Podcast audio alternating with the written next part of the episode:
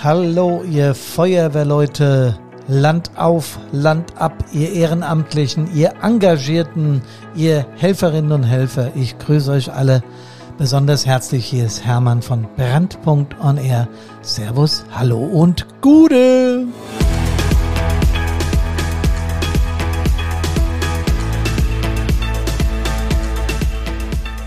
Wir schreiben den 12. Mai 2021 und ich habe in der Nummer 133 ein heißes Thema heute.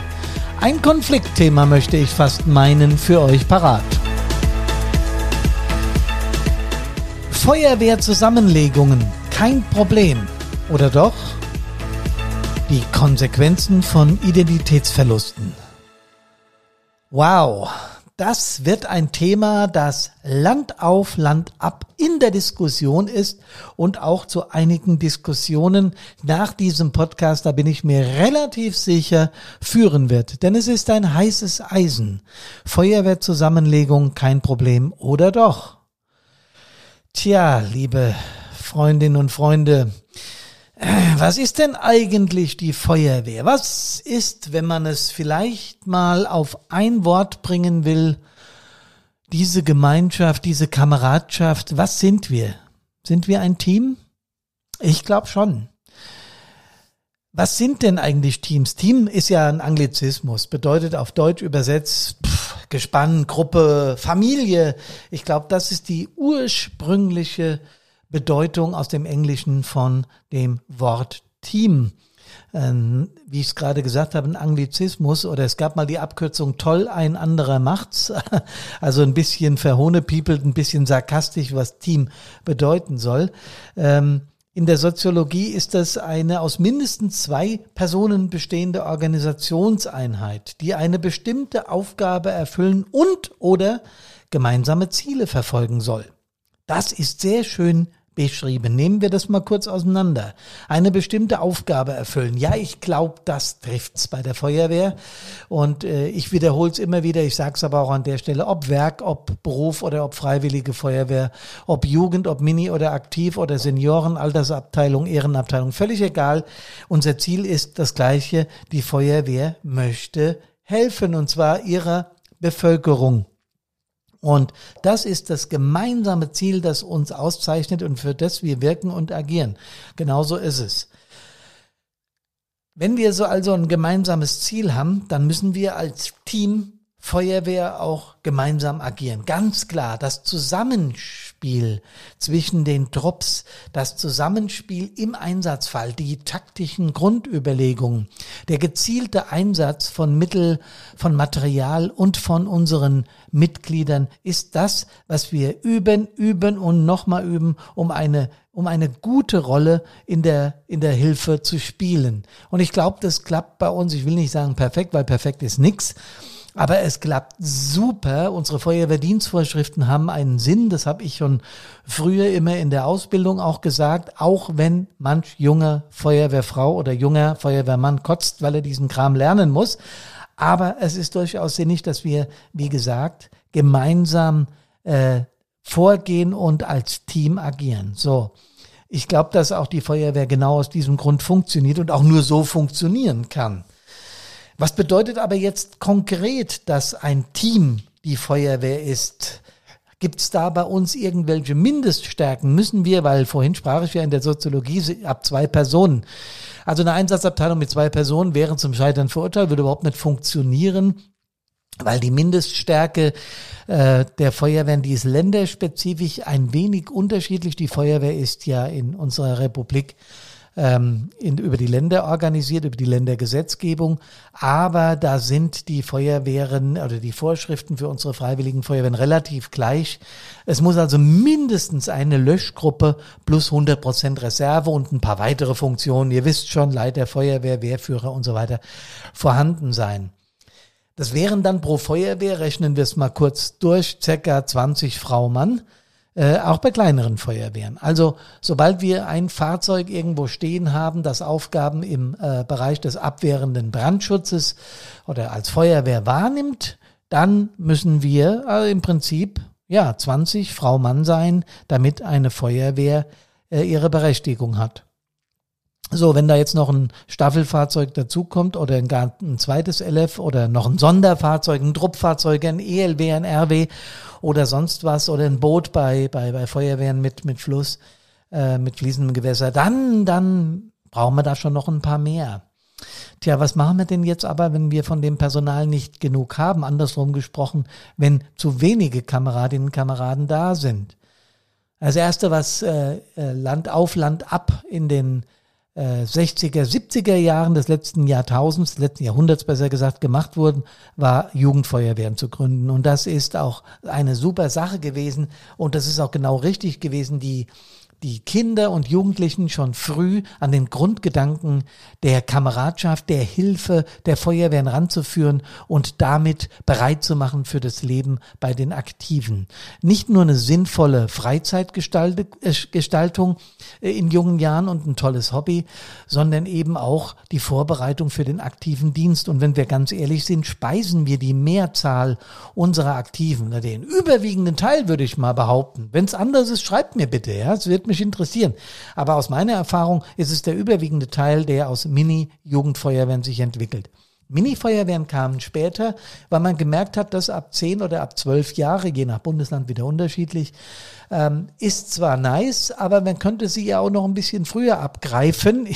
Nicht, äh, äh, bisschen zynisch gemeint, aber ihr wisst schon, was ich damit sagen will ein bisschen früher äh, an die Jugendlichen, an die Kinder rankommen, weil sonst Handball, Fußball und andere Freizeitbeschäftigungen, die ja immer, immer zahlreicher werden und die auch noch durch unser Internet zusätzlich befeuert wird, also die Möglichkeiten, was Kinder und Jugendliche machen können, äh, und da eben früher ranzukommen und äh, mit der Mini-Feuerwehr eine, wieder eine Grundlage für die Jugendfeuerwehr und damit eine Grundlage für die aktive Wehr zu schaffen.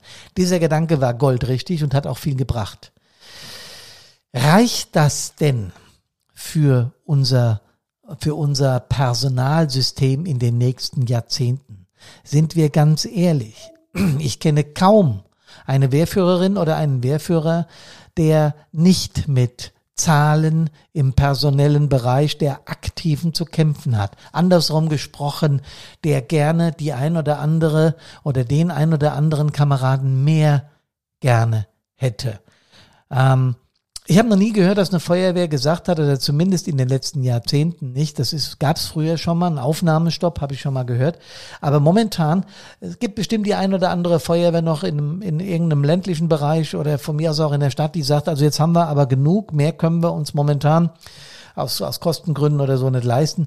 Aber ich kenne keine momentan, der, äh, keine Feuerwehr, die sagt, wir hätten nicht gern ein paar mehr. Also was können wir denn tun?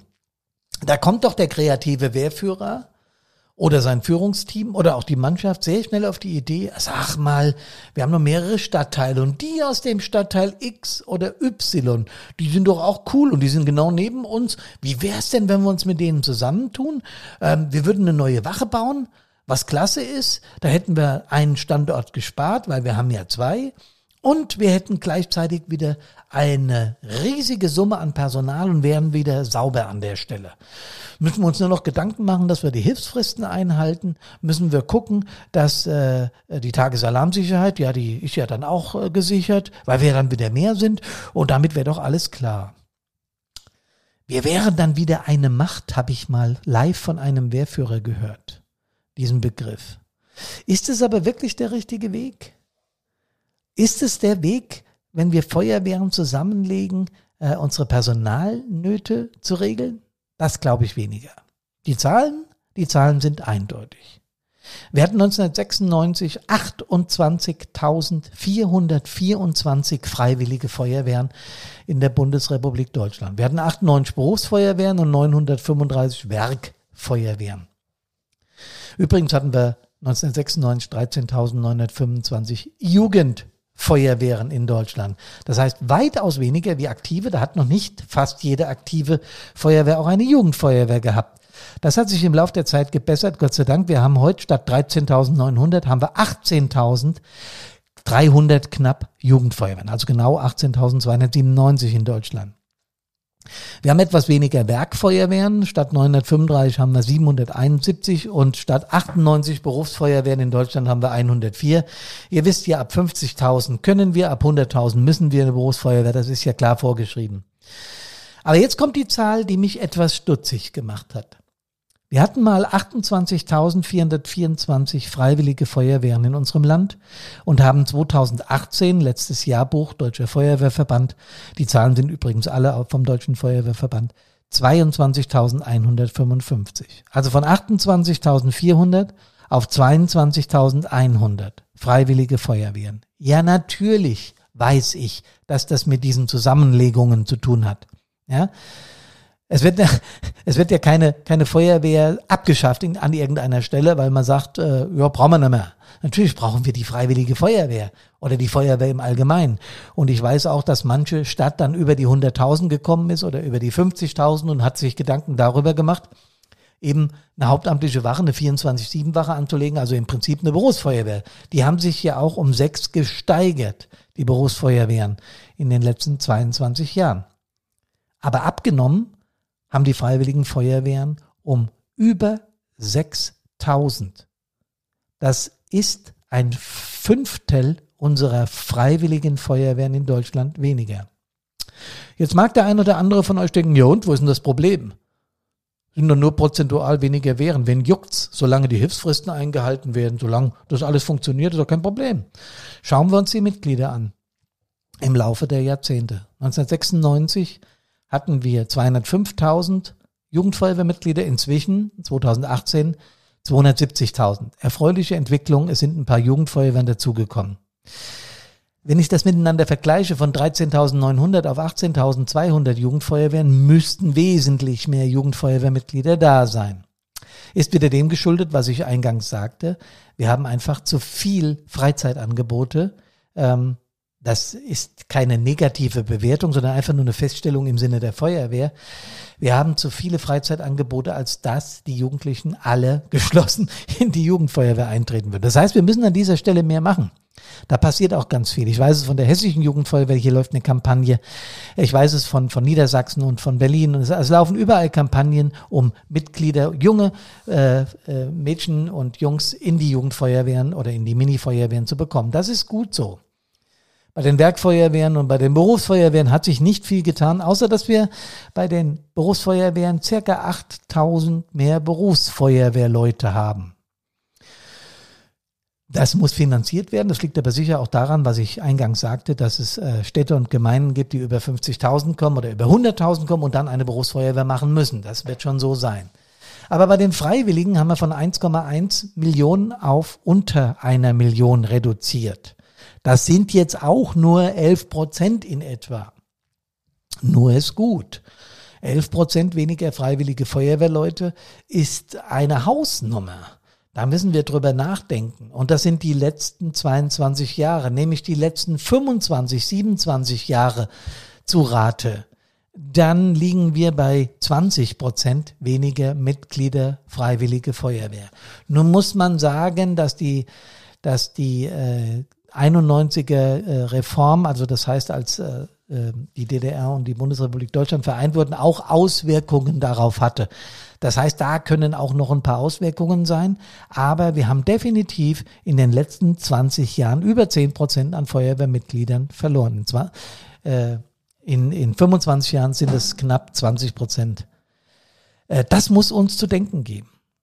Das muss uns zu denken geben, weil konkret heißt das, wir haben in äh, etwa 30 Prozent mehr Einsätze in den letzten 20 Jahren, aber über 10 Prozent weniger Feuerwehrleute in Deutschland. Das heißt, weniger Kameradinnen und Kameraden machen mehr Arbeit. Nur ist ja die Einsatz die Essenz unseres Wirkens und deswegen machen wir das ja relativ gerne. Aber ich habe es auch erlebt, gerade in, in meiner Feuerwehr hier, wenn es mal zu viel wurde, nach dem Hochwasser noch ein Sturm und dann noch ein paar BMA fehl, äh, dann hast du schon gemerkt, wie die Reihen beim Einsatz dünner wurden. Aus ganz guten Gründen. Aus ganz guten Gründen. Das ist niemand auf den Schlips getreten, sondern weil sich Kameradinnen und Kameraden irgendwann mal überfordert gefühlt haben. Das heißt, wir hier in unserer Feuerwehr, und ich weiß das von Nachbarfeuerwehren und ich weiß das in vielen Feuerwehren, in denen ich äh, Webinare gegeben oder Vorträge gehalten habe, dass der ein oder andere Kamerad, die ein oder andere Kameradin mehr sicher ganz gut wäre. So, jetzt kommen wir auf die Idee, um zum äh, Ursprungsgedanken zurückzukommen. Wir legen da zwei Feuerwehren zusammen, dann haben wir statt jeweils 20 Mitglieder insgesamt 40. Und dann, dann sind wir ja wieder stark. Dann haben wir keine Probleme mit der Tagesalarmsicherheit. Dann ist es über eine kleine Reform unserer Feuerwehr ist das Problem gelöst. Ja, das kann sein. Und das ist sicherlich im ersten Eindruck auch genau so. Wenn du allerdings hinterher mal drauf guckst, nach ein paar Jahren, dann wirst du sehen, dass das plötzlich nicht mehr 40 waren, zweimal 20 sind 40, sondern plötzlich nur noch 30 oder 35. Warum ist das so? Naja, wenn du zwei Feuerwehren zusammenlegst, die beide traditionell, sagen wir mal 50 oder 100 oder gar noch älter Jahre alt sind, dann legst du auch Traditionen zusammen. Dann hast du Dinge, die in diesen Orten gelebt wurden, die in einer Feuerwehr vielleicht besonders sind, die jetzt auf den Prüfstand kommen, weil wir ja plötzlich zwei Feuerwehren oder gar drei sind. Das heißt, da geht Identität mit dem eigenen Ortsteil verloren. Und, wie eingangs gesagt, manche dieser Teams oder manche in diesen Teams identifizieren sich mit ihrer Feuerwehr genau aus dem Grund, weil sie sich mit ihrem Ortsteil identifizieren. So gibt's in der Politik ja auch die Stadtverordneten oder die Gemeinde, äh, die Gemeindevorstände, die Gemeindevertretung, der Magistrat, die Stadtverordnetenversammlung und dann gibt's die Ortsbeiräte. Das hat ja guten Grund, warum es die gibt, diese Ortsbeiräte. Weil jeder Ortsteil zu Wort kommen soll, weil jeder Ortsteil seine Identität behalten soll. Mal ganz weg von Hilfsfrist, Alarmierungszeiten, Wege zur Feuerware und so weiter. Das alles spielt bei einer Zusammenlegung natürlich auch eine wesentliche Rolle. Da musst du den Zirkel an den Stadtplan anlegen und musst gucken und musst Fahrzeit-Isochronen erarbeiten, um zu schauen, kriegen wir das dann alle gemeinsam noch in dieser Form hin, wie wir das äh, uns vorgestellt haben. Wenn das aber alles funktioniert, dann sind Wehrführer schnell begeistert oder Leiter von Feuerwehren oder Führungskräfte oder überhaupt Feuerwehren insgesamt begeistert, wenn sie dann wieder, wie ich es vorhin etwas despektierlich gesagt habe, eine Macht sind, weil sie plötzlich 40, 50, 60, 80 Mitglieder haben. Bei diesen Zusammenlegungen, ich glaube, Kameradinnen und Kameraden, da sind wir uns einig, bleiben Mitglieder auf der Strecke, nämlich die, die sich mit ihrem Ortsteil äh, definitiv identifizieren und keine Lust auf eine große Einheit haben. Deswegen wohnen ja Leute auch auf dem Ort, weil sie sich mit dem Ort identifizieren. Die große Gebietsreform in meinem Heimatbundesland Hessen hat 77, 1977 zusammen zum Zusammenschluss von vielen, vielen, vielen Ortsteilen geführt. Hier in meiner eigenen Stadt waren es drei Stadtteile, die zu einer Stadt wurden. Neuenhain, Altenhain und Bad Soden wurden zu Bad Soden am Taunus. Diese drei Stadtteile hatten und haben ihre Eigenheiten. Ähm, jeder aus Soden weiß, was der Neuenhainer für einer ist. Glauben sie zumindest. Der Neuenhainer weiß, wie der Altenhainer funktioniert. Die Altenhainer Neuenhainer wissen, wie die Sodener funktioniert und rumgedreht. Da wird sich geneckt, da wird ein bisschen sarkastisch übereinander hergezogen in positivem Sinne, aber zum Schluss sind wir doch wieder alle eine Einheit und waren gemein und sind gemeinsam die Feuerwehren der Stadt Bad Soden am Taunus. Das hat verwaltungstechnisch damals sicherlich viel Geld eingespart, die Gebietsreform in Hessen oder auch in anderen Bundesländern. Und äh, war absolut sinnig, um Verwaltungsstandorte zu zentralisieren. Verstehe ich alles, kann ich nachvollziehen. Auch, dass es in drei Feuerwehren hier einen einzigen Leiter gibt, den Stadtbrandinspektor, den ich 24 Jahre die Ehre hatte zu, zu geben, zu machen. Ähm, das ist alles sinnig. Und der hat dann Stellvertreter aus jedem Ortsteil ein. Das macht man so ein bisschen so, damit jeder Ortsteil hier vertreten ist. Ja, das war alles richtig.